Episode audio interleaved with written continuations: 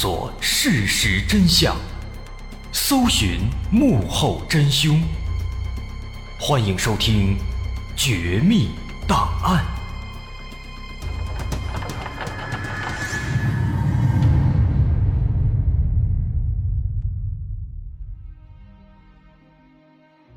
还原事实，探索真相。欢迎来到今天的《绝密档案》，我是大碗。咱们都知道啊，在第一次世界大战当中，有一些国家为了赢得战争，他们使用了一些非常规的武器。这其中性质最为恶劣、造成的后果最为严重的，不用多说，肯定是生化武器了。从早期的催泪瓦斯到氯气到氰化氢。各种各样的生化武器在一战当中被开发和使用，造成了极为严重的后果。因此，在一战结束之后，各国就开始讨论要如何禁止这些生化武器的使用。于是，在一九二五年，很多国家在日内瓦通过了禁止在战争中使用窒息性、毒性或其他气体和细菌作战方法的协定书。那这份协定就是著名的日内瓦协定。那当时虽然说很多国家都在这个协议上签了字了，但是很快大家就发现，在这份协定当中存在一个漏洞，说这份协定啊，它只是禁止使用生化武器，却并没有禁止研发和制造。那这就导致在二战爆发之后，很多国家又开始研究和制造各种生化武器了。那用不用的先放一边，起码自己有了底气足。那当时很多国家呀，都是一个这样的心态。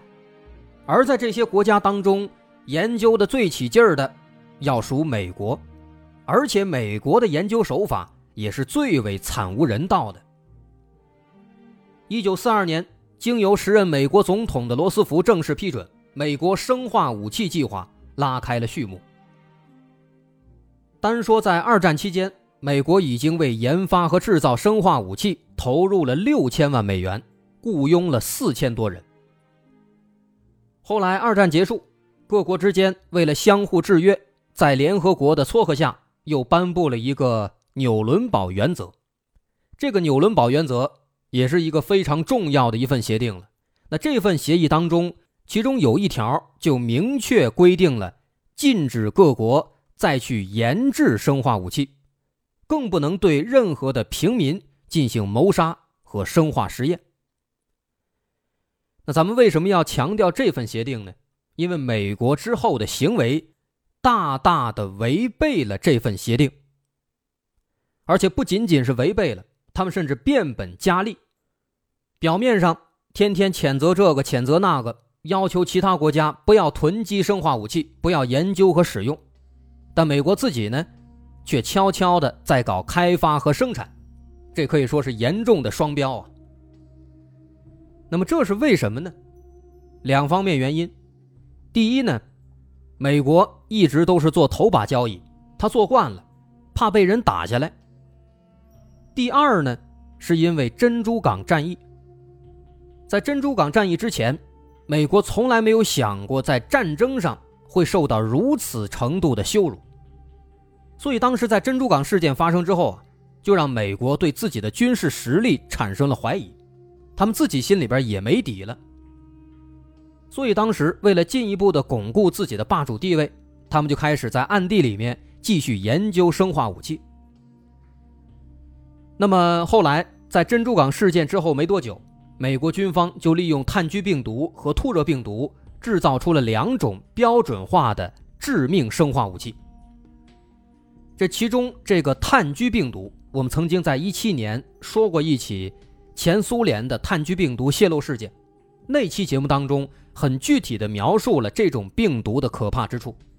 那期的标题叫《绝密档案：前苏联生化病毒泄露事件》啊，大伙感兴趣可以回听一下。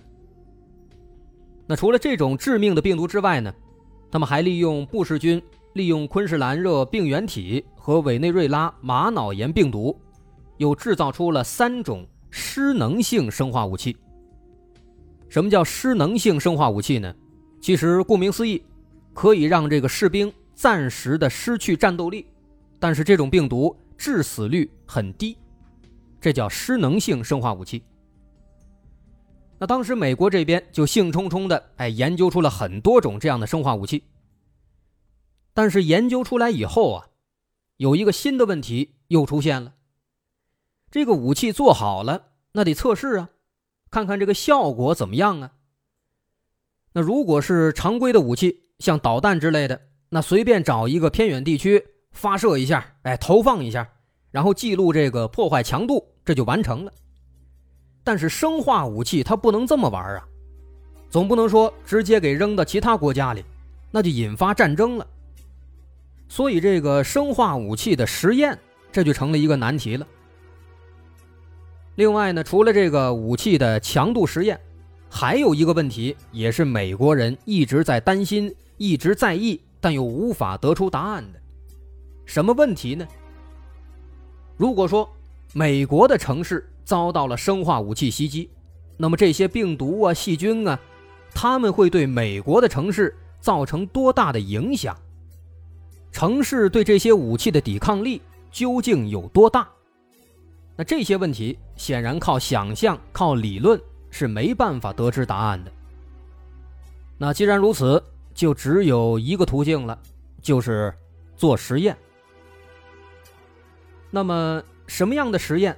既能够知道自己研发的生化武器有多强，又能够知道美国城市的抵抗力有多大呢？为了同时得到这两个问题的答案，美国军方就想到了一个让人匪夷所思的办法：对自己的人去做实验，而且他们的第一个目标就是自己的国防部五角大楼。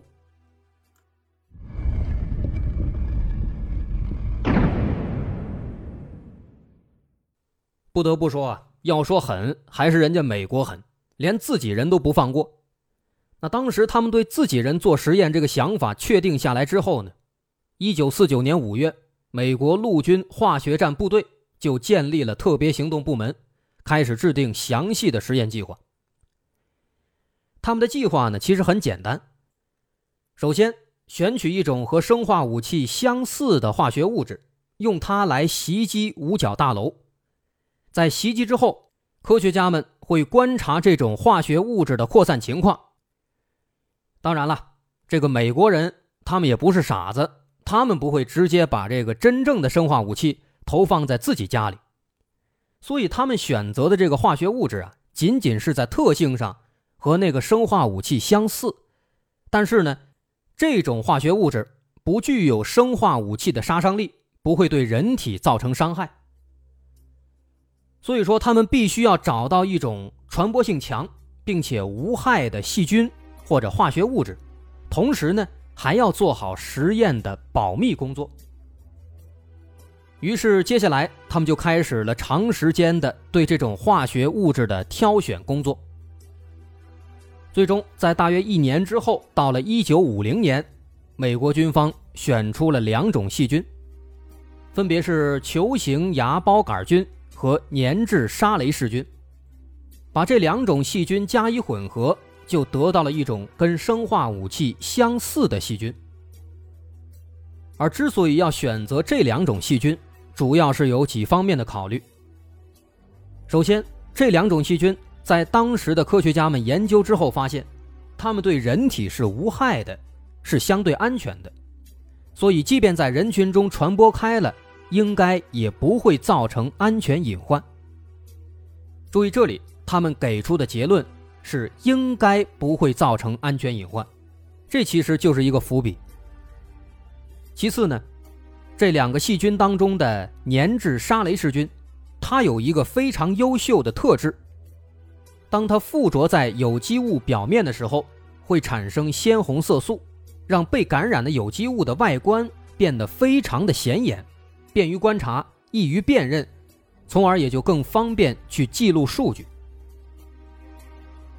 那么，在选取好了细菌之后，他们开始实施具体的计划。那第一个投放目标就锁定在了他们的国防部五角大楼。而之所以选择五角大楼，倒不是说这个美国人真的傻，其实他们对五角大楼的防御系统还是很有信心的。啊，一般的生化武器很难在五角大楼内传播，所以呢，他们想借着这个机会来看一看五角大楼的防御能力究竟是有多强。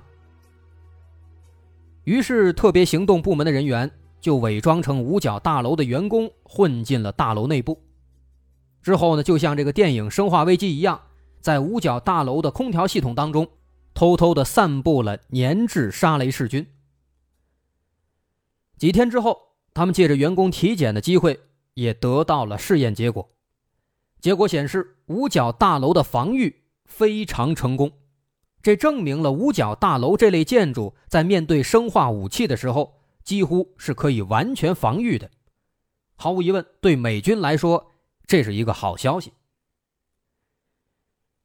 那么现在有了第一个成功的实验，紧接着在五十到六十年代，美军开始进行大量的模拟生化武器袭击实验，以此来测试生化武器的传播性和美国的防御能力。而且跟之前一样，他们实验的场所不是在实验室，也不是在别的国家，因为实验室里并不能模拟现代城市，在其他国家也不现实。所以丧心病狂的美军就把实验的目标放在了本土的多个大城市，而这其中就包括纽约、旧金山等等等等美国知名的城市。而其中被实验、被观测的对象。毫无疑问，就是生活在这些城市里，并且对即将要展开的生化实验一无所知的普通的美国民众。在一番斟酌之后，美国军方确定了首个投放地点，它在加州。之所以选择加州，是因为在此之前，加州地区还没有发现过这两种细菌的存在，因此一旦细菌感染成功，就会很容易观测到。那么后续收集数据就变得更加方便了。而在整个加州范围内，他们最终选择了旧金山，因为这座城市很有代表性。首先，它是美国著名的港口城市，人员密集，人口流动性强。那如此一来，样本就会比较齐全。再加上城市临海，从海上吹来的海陆风能够有效的让细菌扩散开来。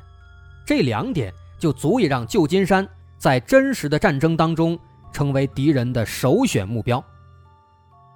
那么现在城市选好了，于是代号叫做“大海泼洒行动”的实验悄无声息地开始了。一九五零年九月二十号，一艘美国海军军舰十分反常地出现在了旧金山的港口，但这个情况。并没有引起市民的注意。其实，在军舰上装载着几百万加仑的细菌菌液，而半小时之后，这些菌液就通过高压喷洒装置被喷向了城市上空，形成了长达两公里的水雾，并在海风的作用下吹向了整个旧金山。九月二十到二十七号，七天间。美军一直在重复这样的喷洒，直到把所有菌液全部喷洒完毕。随后，特别行动部门在旧金山市区的四十三处地点安装了监测设备，监测感染这种细菌的所有动物和所有人类。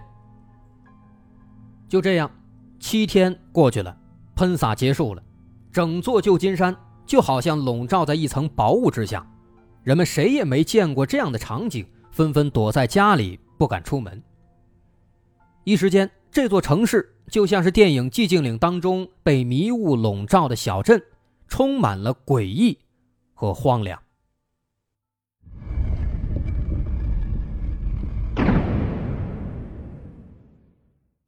不过，相比之下，美国军方对于旧金山的情况并没有感到惊讶，毕竟他们自己干了什么，自己心知肚明。第七天。九月二十七号，喷洒结束，他们开始观测各个地区的反馈数据。很快，四十三个监测点的报告显示，几乎整个旧金山全部受到了感染。在每公升的空气和水当中，平均可以检测到五百个细菌菌落。这也就表示整个旧金山的八十万居民每分钟会吸入五千个以上的带菌粒子。不仅如此，科学家还惊讶地发现，实验初期的细菌和实验最后几天的细菌结构是不一样的，这说明细菌在短时间之内已经发生了变异。对这样的结果，美国军方感到非常震惊，它证明了像旧金山这样的城市，在细菌战的威胁之下，可以说是非常脆弱的。这也就表示，如果某个国家，也偷偷摸摸地搞这么一出，按照细菌的扩散速度和人群的感染速度，美国方面根本无法防备。如果这次投放投放的是真正的细菌，那么这个城市的居民毫无疑问受到的就是灭顶之灾。虽然极其反人类，但这次实验不用多说，对美国军方肯定是具有重大意义的，同时也立刻引起了他们的危机感。他们开始针对生化武器的潜在威胁制定各种防御措施。但我们要说的是，这份紧张仅仅是暂时的。就在他们准备进行下一阶段研究的时候，更加让他们感到意外的事情发生了。在实验结束第一天，斯坦福大学医院收治了一名特殊的病人。这位病人叫做爱德华内文。是一名七十五岁的男性，在入院前一个月，他接受了前列腺手术，手术非常成功，他恢复的也非常好。但在一个月之后，他却突然出现了严重的尿路感染，其尿液呈现出非常罕见的红色。那这是怎么回事呢？这个爱德华内文的突发情况跟这起实验会有关系吗？这场实验。最终会向着什么样的方向发展？最终的结果如何呢？我是大碗，等等这些细节，稍后下节咱们再来展开详细解释。好，如果您喜欢，欢迎关注我的微信公众号，在微信搜索“大碗说故事”，点击关注即可。那么稍后咱们下节再见。